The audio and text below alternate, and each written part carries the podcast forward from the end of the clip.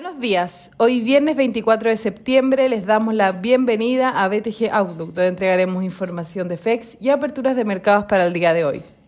El tipo de cambio abre 788 al alza con respecto al cierre de ayer, con las bolsas negativas a nivel global. Los futuros americanos caen un 0,4% y Europa lo hace en un 0,87%, mientras que Asia cerró la jornada con caídas de 0,3% del Hang Seng, pero destacando Japón con un avance de 2,06%.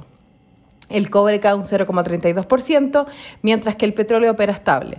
El dólar se fortalece un 0,2% frente a sus pares desarrollados, mientras que el Treasury a 10 años alcanza el 1,42%, con la tasa extendiendo el alza registrada ayer.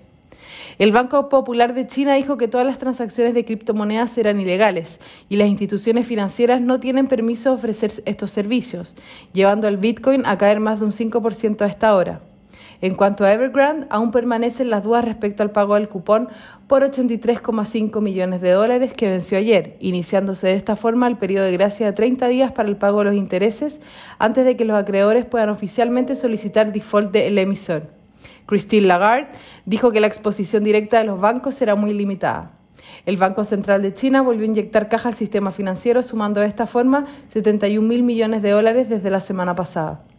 En el plano económico, ayer en Estados Unidos las peticiones iniciales de desempleo registraron un alza respecto a la semana previa, mientras que los PMI de servicios y manufactura no cumplieron con las expectativas.